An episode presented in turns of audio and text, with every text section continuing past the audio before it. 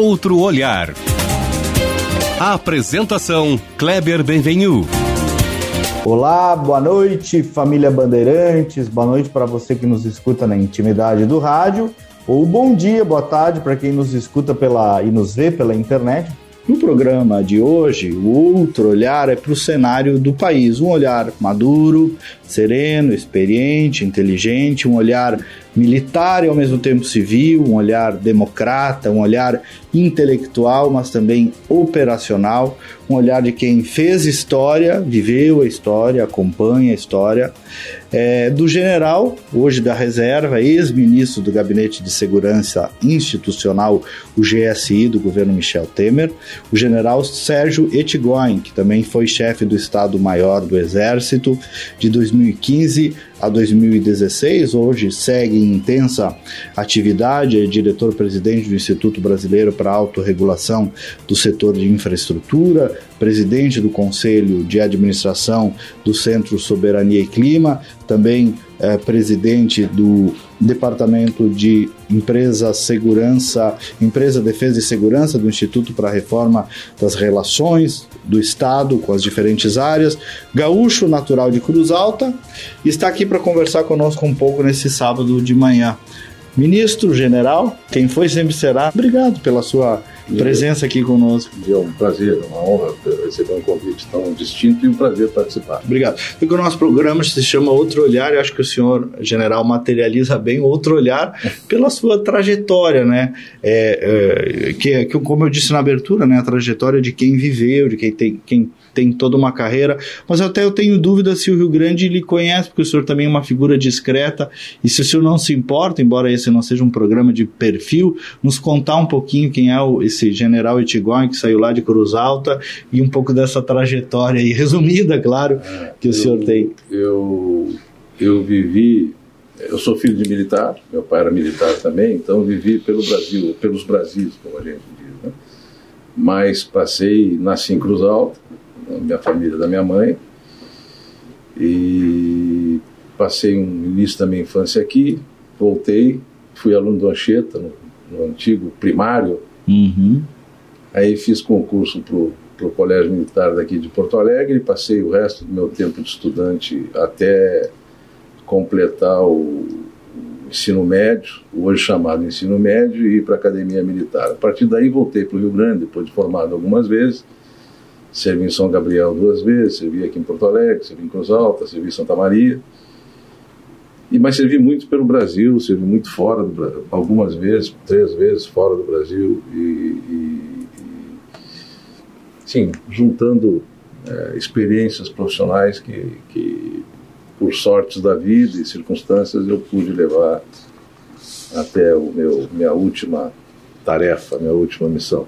Uma delas foi, o senhor foi eh, chefe do Estado-Maior do Exército, né, de 2015. O que, que é o Estado-Maior, só para quem é leigo compreender? O Estado-Maior do Exército é o órgão responsável por toda a proposta das políticas, das estratégias e da doutrina do Exército. Então, uhum. toda, todo o pensamento estratégico do Exército, todas as políticas do Exército e mais formulação de orçamento, enfim, todas as políticas do Exército definidas, pessoal, pensadas ali. Estão pensadas ali e também a questão orçamentária. Ele é, o, ele é o órgão de assessoramento, ele é um órgão de assessoramento direto do comandante do Exército. É, o segundo no Exército, digamos assim. É como se fosse o CEO, o Chief of uhum, Operation Officer, mais ou menos. Perfeito. Ah, ah. E, e, me conta a experiência de ter sido ministro de Estado, general, do, do presidente Temer, que é um que é um, um, líder moderado do país, num período delicado também, naquele período delicado da história.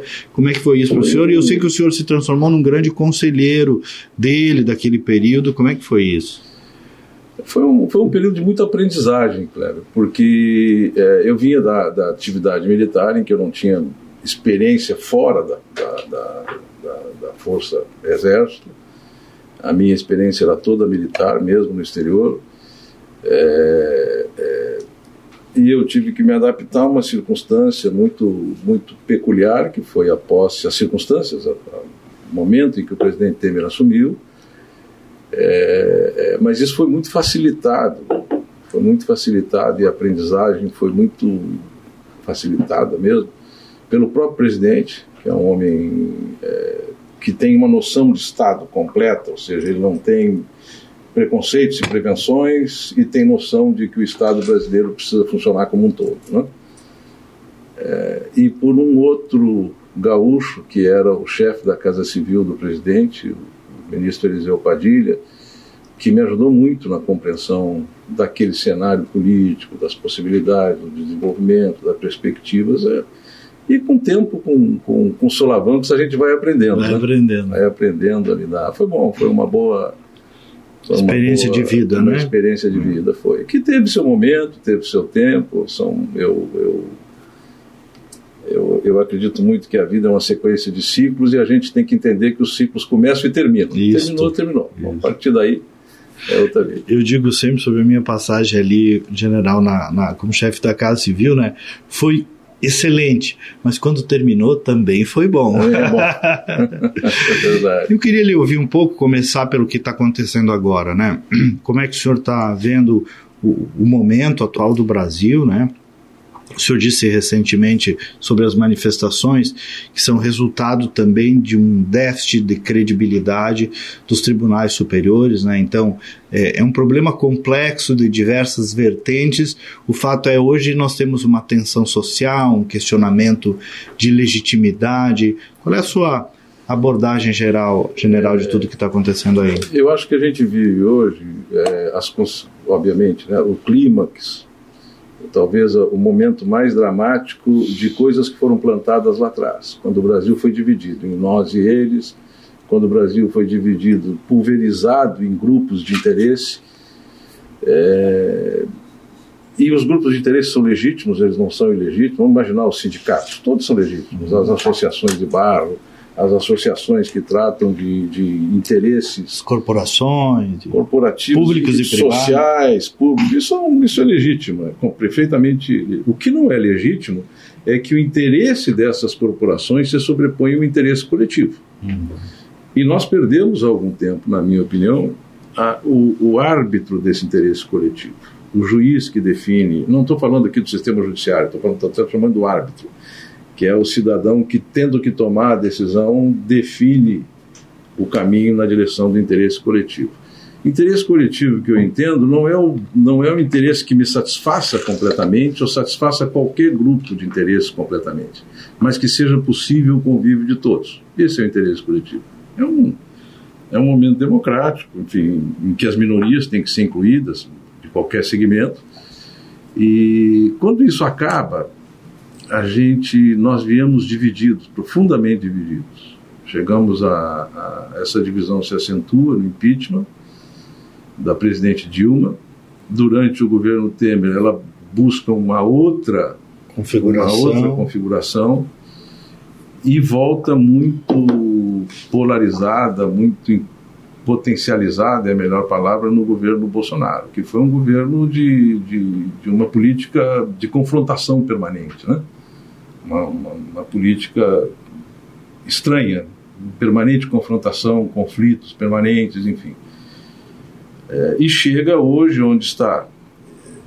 O que eu acho, e que quando tu te referiste a, a uma afirmação minha, eu acho, e ela é incompleta, porque eu acho, ou melhor, para completá-la, eu acho que a gente tem é, essa crise que está aí tem duas raízes importantes para mim. As raízes estão na falta de credibilidade do sistema judiciário, não do sistema, melhor dizendo, das cortes superiores e de alguns ministros das cortes superiores. Uhum. Eu não incluiria instituição como sem credibilidade, porque conheço integrantes do STF, e aqui eu sempre faço, sempre cito uma homenagem que eu, que eu me obrigo a fazer, a ministra Rosa Weber, que é gaúcha, que nós podemos discordar de tudo que ela pensa, torce para um time ou torce para o outro, tem um pensamento político e alguém tenha outro, ou a tal ou qual decisão dela não foi a melhor, eu não tenho condições de julgar, porque não sou jurista, mas ela tem uma postura de magistrado. Por isso que o senhor diz alguns ministros e algumas cortes Alguns superiores. ministros, exatamente. Então, eu acho que a falta de credibilidade leva as pessoas a buscar credibilidade onde elas acham que está. E as pessoas foram para frente dos quartéis.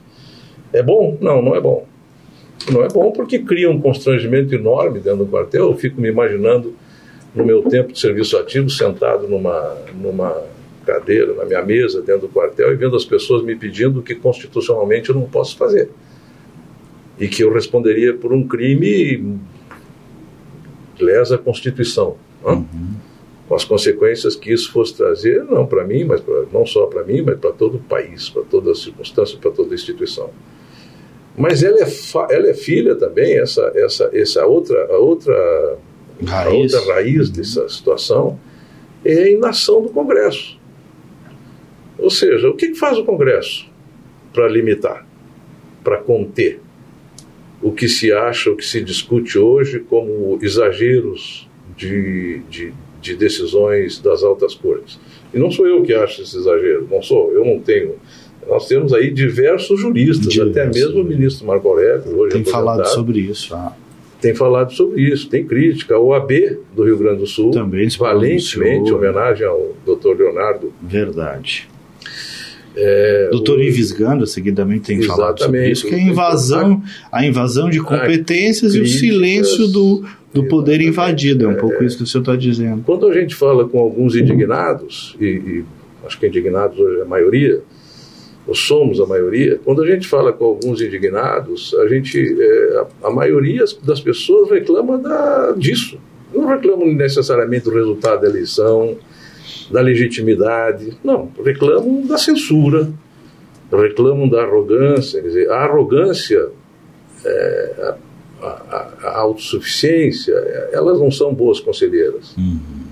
Não são boas conselheiras. E eu acho que, que o país precisa ser pacificado, o país precisa ser, e não é de hoje não, mas agora mais do que nunca, o, país precisa encontrar um caminho de, de, de, de sobriedade e tranquilidade. O problema é quem está disposto a ceder, é. a entender e a identificar os seus equívocos. Né? Quais são os líderes de mediação que conseguirão conduzir isso, porque lamentavelmente é parte da crise que a gente vive. É. Nós não temos hoje os líderes que seriam referências, nem no judiciário, né, que tinha também os seus grandes e não próceres. temos hoje quem possa travar isso que está aí. Ou seja, essa crise é muito séria na medida em que as pessoas não acreditam e não adianta uh, embrabecer, ameaçar, dizer desaforo. Não vai calar não, não vai, vai, calar, calar, o povo. Não vai calar. Pelo contrário, até acaba fomentando. E enquanto as pessoas não olharem para dentro de si, das suas instituições, e identificar os equívocos, e eles estão aí, se a gente vê um ministro em plena rua dizer perdeu o mané, hum. é uma linguagem que. Vamos nos lembrar dos ministros que nós já tivemos? É verdade. Ah, vamos nos lembrar daqueles. Começar pelos gaúchos, né? Paulo Brossard. Paulo Brossard, Leitão da Cunha. Leitão da Cunha tantos. Meu Deus do céu, tantos outros, até recentes, né? Uhum, uhum. Que eram pessoas, Nelson Jobim e outros, né? Mais à esquerda, outros mais, mais identificados com mas que eram pessoas absolutamente com uma compostura é, irretocável. Hoje não. É. Nós perdemos até, general, a gente vai esquecendo tanta coisa que tem acontecido, né? Introdução ao direito 1, né? O princípio da inércia do judiciário. Até isso a gente rompeu. Nós temos alguns inquéritos é, surgidos por própria iniciativa de algum desses ministros, o que é absolutamente grave para o equilíbrio institucional. Grave, e... grave e intelectualmente desonesto. Também. intelectualmente desonesto, porque as pessoas criam fantasmas uhum. para posarem de salvadores da pátria e caçadores de fantasmas. Então, é eu crio, eu mesmo crio uma crise naquele mundo intelectual, aquele mundo virtual. Paralelo, universo paralelo. Paralelo, exatamente, essa é a melhor expressão, uhum. obrigado. Nesse universo paralelo eu crio essa crise e eu vou ser o cavaleiro da salvação da pátria que vai, que vai resolver aquela crise.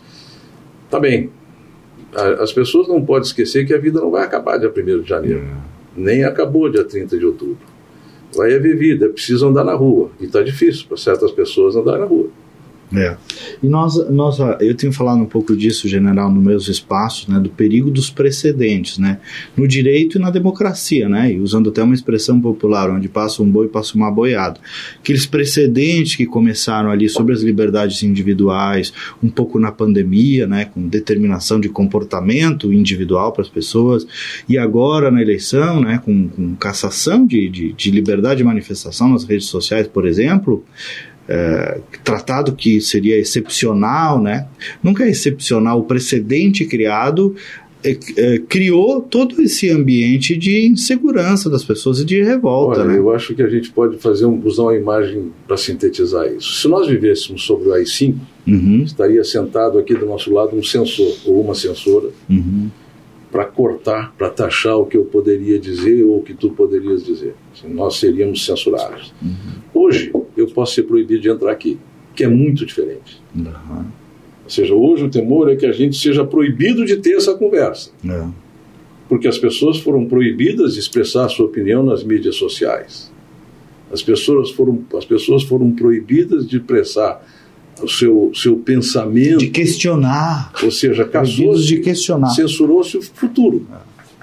Não se, eu não, não, a pessoa não foi censurada por uma inconveniência. Uhum. Não, ela pregou em determinado momento alguma agressão à democracia. Está bem. Uhum. Puna-se. Uhum. Mas censurar, ou como diz a, a, a, expressão do meio, cancelar definitivamente, é, é, me parece um, um exagero que a gente não teve paralelo.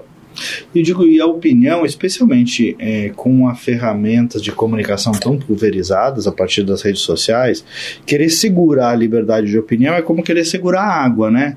É, o senhor falou sobre isso. Não, não, vai conseguir, não vai conseguir, porque vai escorrer, as pessoas vão falar, isso é muito pulverizado, né? Não vai conseguir. Não é um bom caminho não esse, vai né? conseguir. Né? E como já disse um, teórico da área, contra, uh, contra a má informação é a boa informação. É a boa informação. O Ibsen, Pinheiro falava isso, né? Contra problemas de liberdade, mais liberdade, não menos. Né? Isso contra fake news, good news. Perfeito. news. Né? É, é. Agora, ministro, sobre a, a, as urnas eletrônicas e o relatório das Forças Armadas, também toda essa discussão sobre a legitimidade do processo eleitoral, como é que o senhor está enxergando isso? Veja bem, eu trabalhei, na, na, eu sempre me refiro, em 2018 houve uma comissão criada pela ministra Rosa Weber, que então era presidente do, do Tribunal Superior Eleitoral, houve uma comissão muito parecida com essa comissão de transparência que o, que o ministro Barroso criou. E o ministro Barroso fazia parte dela. Uhum. E ela tinha praticamente os mesmos integrantes dessa que está aí, Ministério da Defesa, GSI, com seus órgãos né, subordinados. OAB, a CGU, TCU, enfim. A ministra Rosa Weber nomeou isso de Comitê de Assessoramento Estratégico. Tem até um livro publicado no site do TSE sobre isso, é fácil encontrar. Está lá no site, é público, é só baixar para quem quiser ver. E não teve repercussão nenhuma, não deu manchete nenhuma, não deu conflito, cruzamos a eleição com tranquilidade. Por quê? Porque nós tínhamos uma, uma, uma magistrada com postura de magistrada, voltando ao que eu já falei antes. Ou uhum. seja, uma pessoa que se manifestava exclusivamente é, nos autos e que não. sem bravatas. Né? É, o sistema eleitoral brasileiro é, é, bom, ele não é ruim. Ele é bom. Eu, eu pessoalmente, a, acredito na, na no sistema eleitoral. Ele precisa ser transparente e ele precisa ser fiscalizado, ele precisa ser verificável, que hoje ele não é verificável, porque não há como verificar se o voto dado foi exatamente o registrado pelo resultado da urna. Discute-se, e já se discutiu, a, a, a, o voto é, que, que, a, que a cada voto digitado haja um, um papel correspondente que cai na urna para que eventualmente se possa verificar tal. Bom, eu não, não, não, não, É uma discussão que já foi decidida, já houve lei, essa lei já foi contrariada, o, o, o ministro Barroso, então presidente do Tribunal Superior Eleitoral, saiu a fazer campanha é. dentro do dentro Congresso para né? derrubá-la, uma ingerência que me parece descabida, para contrariar a lei, enfim. E essas coisas todas geram. Desembocaram nisso, é, uma Geram uma desconfiança. Ou seja, quando as Forças Armadas foram convidadas a participar, o Ministério da Defesa foi convidado a participar, as Forças Armadas, as pessoas reduziram o problema à conveniência da discussão de baixo nível. É um, é um relatório do Exército, é um relatório dos militares. Quem fez esse relatório foram cientistas de algumas organizações renomadas internacionalmente. Tipo ITA e tal, né? Instituto Militar de Engenharia, Instituto Tecnológico da Aeronáutica, é, a, a o Centro de, de, de Sistemas Navais, que, que, é um centro de, de avaliação de sistemas navais, que tem, que tem prestígio internacional, o Comando de Defesa Cibernética. Então, pessoas dessas áreas, vamos imaginar o IBE, Instituto Militar de Engenharia, e o ITA, duas universidades, Top, né? ou seja, híbridas, com, assim, com perfil militar, mas civil né? grande. Será que professores e cientistas dessas áreas iriam se arriscar? Iriam colocar os seus prestígios, no caso do IBE centenário, no caso do ITA internacional, hoje nós temos a, um, o sucesso da nossa indústria aeronáutica se deve ao ITA. Ah, será que essas pessoas se arriscariam, colocariam seu nome para assinar um relatório é, que interessasse alguém? alguma parte? por, por, por simpatias políticas, eu acho isso impensável. Né? É, mas as relações foram muito, eu acho que talvez a má condução nessas relações produziram antipatias, produziram rejeições, chegamos onde chegamos. É, é, e o, o, cenário é. Isso é um fato, ou seja, é, o, o, o, ministro Jobim dizia muito, acho que repetia a palavra do, talvez do Ulisses Guimarães, se não me engano, era, ele disse, Sua Excelência, o fato, ele está aí, o fato está aí. Como é que nós vamos lidar com ele? Não posso não gostar, posso gostar, mas o, fa o fato é, há, em, há um déficit de credibilidade. Isso, há uma desconfiança em e pelo se menos não olhar, da população. quem é responsável por isso, quem tem responsabilidade por isso, não olhar para dentro da sua instituição e ver o que está acontecendo, esse déficit não vai se resolver as pessoas precisam entender o que aconteceu. É de novo, não é refutando esse déficit que tu vai resolvê-lo, é tratando dele, né? Não, vocês da área de comunicação sabem disso, né? Eu posso, posso buscar artifícios, é. artifícios vão durar alguns meses, mas o não, déficit está aí. Eu queria lhe ouvir, general, um pouquinho sobre o potencial governo Lula, né? É, eventuais riscos envolvidos nos pacotes que começaram a surgir da nova gestão, se os paradigmas sempre elogiados pelo Lula e pelo PT, nem vou dizer Cuba, mas vamos pegar os mais recentes da Venezuela, do Chile, da Colômbia, se isso de algum modo, Argentina, né? É, se isso de algum modo uh, traz perigos para a estabilidade até econômica e social do país, se é um novo Lula, o velho PT de guerra ortodoxo e mais uh, marxista que está chegando aí, ou se é o Ares Alquimistas, como é que o senhor está interpretando esse governo que se forma? Bom, eu, eu gostaria muito que fosse um novo Lula, mas nenhuma das decisões iniciais revela um novo Lula. Os indícios não são desses, não são assim. Nós temos hoje um, uma comissão de transição de quase 300, 289 pessoas ou seja, quem faz uma comissão desse tamanho não quer resultado. não quer resultado. Não quer eficiência. É, um, é, é, aquela velha, aquele velho cacuete da, da, da, acomodação geral. Vamos acomodar todos. É o que me parece. Aceitar carona no jato de um, de um empresário, no mínimo questionável, não é o novo Lula, é o velho. Uhum. Tá? É, investir contra instituições é, é, teimar contra a, a regras ou, ou, preceitos econômicos de macroeconomia que vinham sendo respeitados e que estavam fazendo o Brasil crescer e que travaram, hoje está travado, na expectativa do que, que vai acontecer, não é o velho, não é o novo Lula. É o velho. É o velho Lula. E que deu errado, né? Deu, legou que 14 errado. milhões de desempregados. Quando, quando, a gente olha no entorno e vê qual é a novidade, qual é a novidade que está aí? Qual é a novidade que a gente tem? E eu não digo isso com alegria, não torço pelo pior, não, muito pelo contrário. É, eu estou num momento em que eu torço pela vida dos meus. Já cheguei num momento da vida em que eu torço pela vida dos meus filhos, pelo melhor para os meus netos. Eu, minha, meu momento já passou. Mas não vejo, não vejo essa novidade. Lamentavelmente, não vejo essa novidade. Gostaria de vê-la, mas não consigo ver. Acho que a gente está vivendo é, é, um déjà vu, usar uma expressão comum, mais ou menos aquele filme o Dia da Marmota. Só que acordamos em 2003, 2004 talvez. Né? É, vamos ver se a gente consegue é, superar isso, se o, se o, Brasil consegue. Eu acho que sim, acho que é, nós já vivemos as piores e as melhores experiências, nós já vivemos momentos. Eu, eu costumo dizer, Cleber, que eu já dormi muitas noites da véspera do fim do mundo e o mundo não acabou. Talvez pela, pelas crises que eu vivi na minha profissão, por, em funções que exerci.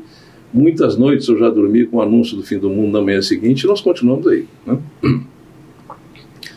O Brasil, eu, eu, eu, eu temo em ser otimista nisso, é uma teimosia, é um otimismo teimoso. O Brasil é maior do que essas crises, o Brasil é maior do que essas coisas e encontra os caminhos para seguir adiante. Esses caminhos serão mais ou menos difíceis na medida em que as pessoas forem mais ou menos ortodoxas em, em alguns assuntos. Pode-se inventar ou pode-se buscar avanços em áreas é, maleáveis, áreas menos, menos é, rígidas, mas ninguém vai inventar uma economia em que se cresça sem produzir.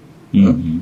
Né? Não deu certo em lugar nenhum do mundo, em toda a história da o civilização. Roberto Campos, Roberto, Roberto Campos, que era um grande frasista, dizia que a, a, a tratar bem quem produz a riqueza é o primeiro passo para resolver o problema da pobreza. E é verdade, é preciso é. produzir é riqueza é. para pagar salários, para pagar impostos, ingressos sociais. Só que ainda dá voto e ganha Quando eleição. a gente olha em volta na América do Sul, completando a, tua, a resposta para a tua pergunta, os exemplos são horrorosos.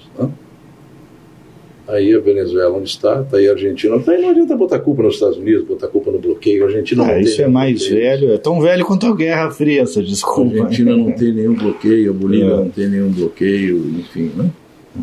Os países têm que estar preparados para um mundo que vai mudar e vem mudando muito mais rapidamente. Tomou velocidade, está assumindo velocidade, está ganhando velocidade nos, nas grandes mudanças do, tabuleiro do poder mundial. Não lhe parece, eh, general, para a gente ir concluindo, que eventualmente as forças, vamos dizer assim, as forças moderadas do país, pessoas equilibradas, pessoas ligadas, por exemplo, ao MDB, ao PSDB, eh, estão com uma leitura um pouco confortável de tudo isso que a gente está vivendo, um pouco ligada a uma liturgia institucional e não lendo por exemplo, o perigo do retorno do Lula, por exemplo, esse ambiente de tensão social e querendo resumir tudo, do, vamos olhar para frente e acalmar.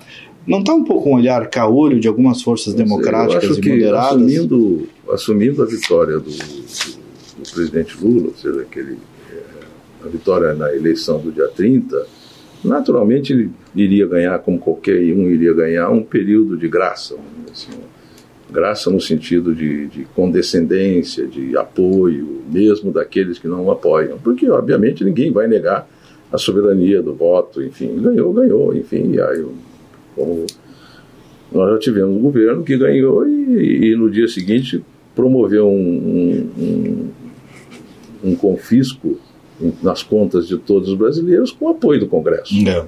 Ou seja, há uma violência do Collor, o Congresso apoiou. Uhum. Então essas coisas acontecem no início do governo, eu acho que elas acontecem.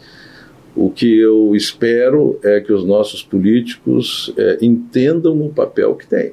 Os nossos, aqueles que nós legitimamente elegemos, parlamentares, entendam o papel que tem nisso, né? que, é um, que é um, não é um papel de adesão interesseiro, é um papel de fiscalização de governo, de, fiscaliza de, de, de compromisso com o desenvolvimento do país. Não é por ser governo que alguém está certo. Eu já aprendi isso há muito tempo. Não é por ser governo que alguém está errado a priori ou está certo a priori. Por isso a gente tem esses sistemas de peso, contrapeso, o Congresso e, e, a Justiça. Lamentavelmente, as nossas instituições sofrem de um momento de descrédito muito grande. Muito grande. Todas elas, o Executivo, o Judiciário e o Legislativo. É, e pela primeira vez as pessoas parece que cansaram, se mobilizaram e eu espero que não estejam dispostas a perder o ânimo de mobilização. Não é, estou falando dessa mobilização de rua, sim. mas que se mantenham mobilizadas Politizadas. pelas é. coisas que acreditam. Nesse sentido, eu acho que a gente vive um, um momento positivo. Nós votamos, uhum. o brasileiro soube votar em 2018 não necessariamente porque elegeu o Bolsonaro, mas porque rejeitou um momento de, de corrupção, de desgaste, enfim, de tudo, soube voltar de novo em 20, 2020 nas prefeituras, porque manteve essa rejeição, e soube voltar em 22, porque essa rejeição foi preservada pelo menos no legislativo. eu imagino que a maioria dos brasileiros pensem de acordo com que, o que votou e saiba preservar essa, saiba preservar-se com capacidade de mobilização. General, apesar de tudo, um olhar otimista para 2023. Sempre, sempre otimista. Muito obrigado, general. Uma, uma aula e uma história conversar com o senhor, realmente. Muito obrigado, obrigado pela oportunidade, uma honra poder vir aqui. Não há mais tempo para nada, bom final de semana e até o próximo programa.